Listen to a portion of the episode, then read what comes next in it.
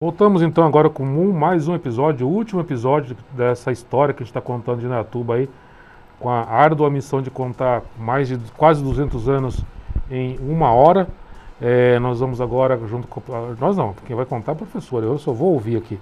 A professora Eliana Bela vai contar para a gente o período de crescimento da cidade, 64 até 80, que foi razoável crescimento, e de 80 para cá, que aí foi um crescimento que, que costuma se chamar de vertiginoso, né, professora? Bom dia. Bom dia, agradeço novamente. Hoje, nesse último capítulo sobre a história de Indaiatuba, né, a gente pode chamar esse último capítulo de boom, do boom que essa cidade deu, essa explosão demográfica, essa explosão econômica, essa explosão urbana e por que não também dizer uma explosão, uma explosão de muita beleza, né? Porque Indaiatuba é uma cidade que geograficamente, de forma paisagística, ela é muito aprazível, né? Tanto para quem vem aqui como para nós indaiatubanos, que de diferentes idades vimos esse crescimento e que agora a gente comemora nesse aniversário tudo isso que aconteceu com a nossa cidade. Professor, em 64 marca ali a saída da parte agrária para começar a indústria na cidade, é isso? Nós, a, até na década de 60, nós, Indaiatuba era a arrecadação de Indaiatuba era, sim, na maior parte, agrária. Quando começa a década de 60, ainda tem um desenvolvimento lento até a década de 80, mas na década de 60 a gente vê esse crescimento acontecer. Com base no que, que a gente pode falar desse crescimento principalmente? Porque o prefeito Romeu Zerbini, ele começa a se preocupar com o zoneamento urbano e começa a criar o que a gente chama de distritos industriais. Datuba tem vários distritos industriais, né? E eu diria que são dois marcos é, no que tange a esse ponto de vista da organização do espaço, dividindo entre o industrial e o não industrial. O Romeu Zerbini ele começa com essa preocupação na década de 60 e ele faz é, um distrito industrial que funcionou e até funciona ainda, porque tem algumas empresas lá, que é, é o Cidade Nova 2, que hoje eu diria que é na, nos arredores da, da Avenida Conceição. Então, nós tivemos empresas que vieram para aquela região e que trouxeram uma arrecadação representativa para a cidade a ponto da gente afirmar que a partir da década de 60 a gente começa a fazer a transição entre a arrecadação de, de uma Indaiatuba agrária para uma Indaiatuba industrial. Então a gente teve a FSN, uma fábrica de óleos que tinha lá, depois a Yamara, a Metalúrgica Ilma. E com a chegada dessas empresas grandes, a gente tinha as empresas satélites que chegavam para fornecer parte dos produtos, para fornecer logística e para fornecer serviços. Então, Lembrando, né, professor, desculpa interromper, mas que naquela região onde a senhora está falando, era longe da, da parte que tinha a população, né? Totalmente. Naquela época era longe. Naquela, até a década de 60 era. É, Indaiatuba era um centro urbano em volta da matriz da Praça Prudente de Moraes, da estação ferroviária, hospital, tanto que nessa época, década de 60, o que era mais longe do ponto de vista urbano de habitação era o que a gente chamava de o outro lado, que era do outro lado da estação ferroviária. Hoje eu daria como referência o ponto azul. Então tinha estação ferroviária ali, era o AOC. Quem morasse do lado de lá era uma periferia, que hoje é o bairro Santa Cruz terminava ali. E aqui na regi nessa região onde estava sendo feito o distrito industrial, para você, para você ter uma ideia, quando a igreja Santa Rita foi construída, ali era tudo, tinha, tinha indaiás, gente. Era, é, é, quando Dom José começou, quando ele foi, começou a ser construído, não tinha é, asfalto. Então era uma região que era longe da cidade. Hoje ela está perdida dentro da, da, da, da, mancha urbana, né? Mas naquela época era longe, tanto que o prefeito Romeu Zerbini viu a possibilidade de expandir para aquele lado e fez o distrito industrial. Esse foi o primeiro marco de crescimento industrial. Depois, o segundo marco continuou o crescimento. O segundo marco, quem fez foi o, o, o Toninho. Por quê? Porque ele decidiu fazer os distritos industriais do lado de lá da pista. José Carlos Tonin. José Carlos Tonin. José Carlos Tonin começou a fazer de, o, os distritos, como estão expandindo vários, já tivemos vários e continuam em expansão, os DIMPs, inclusive, são do lado de lá. Do lado de lá da estrada, coisa que o Indaiatubano falou, nossa, mas a gente que mora aqui, como que nós vamos até lá? É longe. E pensa, né? Ter essa visão de que lá era longe.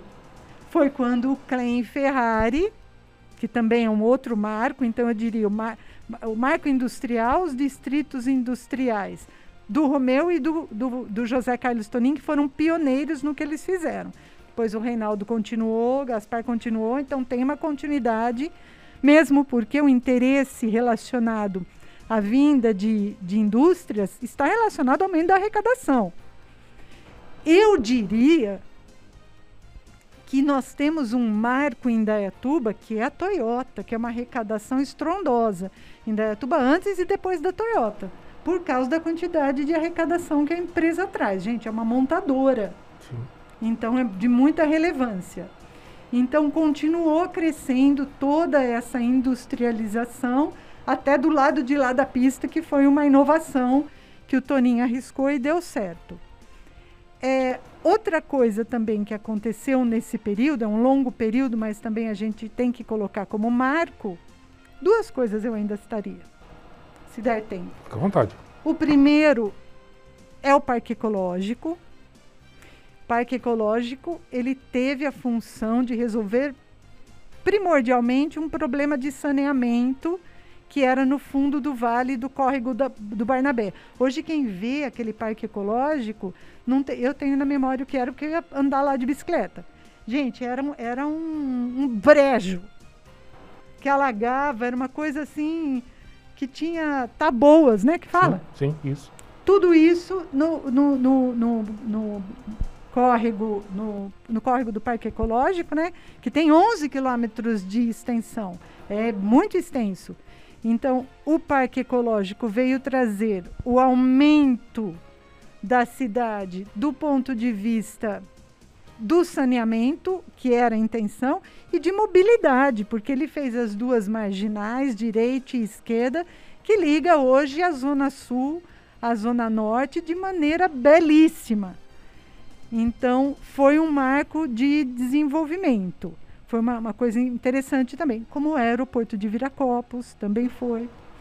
Agora, o que transformou Indaiatuba no que é hoje, depois da década de 80, então, voltando na sua pergunta inicial, década de 60, que começou aquela proeminência industrial com o meu Zerbini. Na, no começo da década de 80, nós tivemos um outro marco que foi o loteamento do Jardim Morada do Sol. Hoje, o que a gente chama de Jardim Morada do Sol, quando você tira a foto de Indaiatuba aérea, todos aqueles bairros que a gente apelida de Jardim Morada do Sol, tudo que é no entorno, é muito maior do que é o, o lado de cada cidade, que é o centro expandido. Sim. Então, o Jardim Morada do Sol fez com que Indaiatuba fosse abastecida dessa mão de obra para viabilizar esse boom industrial, que hoje Indaiatuba é uma cidade, embora tenha uma arrecadação rural significativa, é a arrecadação vem da indústria e dos serviços, né? Então esses marcos são importantes, eu diria, nos últimos anos de, desses cinco dias que a gente fez esse resumo. Distrito Industrial do Romeu Zerbini, Distrito Industrial do José Carlos Tonin, Parque Ecológico, que o CLEM começou encomendando, mas ele é um fruto de um trabalho do Reinaldo Nogueira. Foi ele que fez, eu daria esse nome. Inclusive, o Reinaldo teve até sorte, enquanto prefeito, de construir esse novo cartão postal, essa identidade para Indaiatuba, porque o Parque Ecológico é o quê? É uma sucessão de praça. Foi fácil fazer. uma praça, depois outra praça, depois outra praça, depois outra praça. E ficou esse que é o maior parque linear hoje da América Latina, que é sensacional e que é uma ligação viária fantástica. E por último, além do Parque Ecológico também, o, o loteamento do Jardim Morada do Sol, que o Clem fez, mas depois sobrou para o Flávio Tonim, porque o Clem fatiou a fazenda. E o Flávio Tonim, que teve que fazer toda a urbanização, rede de esgoto, rede de água, escola, enfim, um crescimento que passou depois para o Reinaldo e hoje o Gaspar continua, que agora ele vai dar uma volta unindo lá no Parque do Buru, que vai ficar sensacional, né? É isso daí. Nós contamos aí, nós, uma professora, repito, a professora tentou contar essa história aí, esse desafio, contar 200 anos em, em quase uma hora. Você tira sua conclusão, se na tuba tem 191, 162, quase 300, tire sua conclusão aí. Mas você aprendeu por que, que tem duas datas no brasão de Indaiatuba, você aprendeu por que freguesia, diferença de freguesia e de vila, como surgiu a estação ferroviária, que não foi o, veio dinheiro do próprio município de Indaiatuba para fazer, a história da OCA, essa história da, da dona Leonor, fantástica, ela é, é de uma visão fantástica lá no começo do século passado, e esse crescimento da cidade Professora, agradecer demais aí as cinco aulas que a senhora deu pra gente de graça. Se for cobrar alguma coisa, pode cobrar do Robson, que ele paga. É, muito obrigado aí. E sempre que possível, ajuda a gente aqui a entender um pouquinho do passado de Datuba, para a gente poder entender o que vai acontecer daqui para frente. Eu agradeço novamente o convite. Quero esclarecer que muito do que nós falamos aqui, que foi muito tempo, é, eu falei de forma simplificada ou fazendo algumas generalizações, mas foram fatos que todos têm comprovação e podem ser inventariados. Se você ouvinte tiver alguma dúvida a respeito de alguma, algum ponto específico que nós conversamos aqui, põe a sua pergunta aí no link da Rádio Jornal que eu vou tentar responder para você. Indaiatuba, feliz aniversário. Antes disso, ah, só professora, lembrando que o que a professora conta aqui para a gente, que a professora fala, é baseado em ciência, tá? É baseado em fatos reais. Não é da cabeça dela, não. Não é, não é invenção dela. Tudo foi checado, rechecado, checado, checado várias vezes por ela e por outros historiadores para fazer esse levantamento. Então não é axiologia. É tudo, tem documento provando o que ela está falando. Tá? É ciência aí funcionando, não é aquela ciência de fazer remédio, está ouvindo falar muito, mas a ciência é da parte da história, né, professor? Perfeito, perfeito. Eu tenho muitas opiniões como cidadã, mas como historiador eu me manifesto com informações que são inventariadas, inventariáveis. Que eu posso falar, eu tirei isso daqui daqui, eu falei isso por causa disso. Então a gente sempre tem que tomar cuidado que a história é uma ciência, ela é construída através de fragmentos, de fontes que outros historiadores também têm que consultar. Obrigado, professora, e em breve nos veremos em uma outra oportunidade aqui para contar mais um pouco de Indaiatuba, falar mais um pouco dessa cidade e aprender um pouquinho do nosso passado para a gente projetar o nosso futuro. Agradeço a todos os ouvintes e a esse convite muito gentil novamente.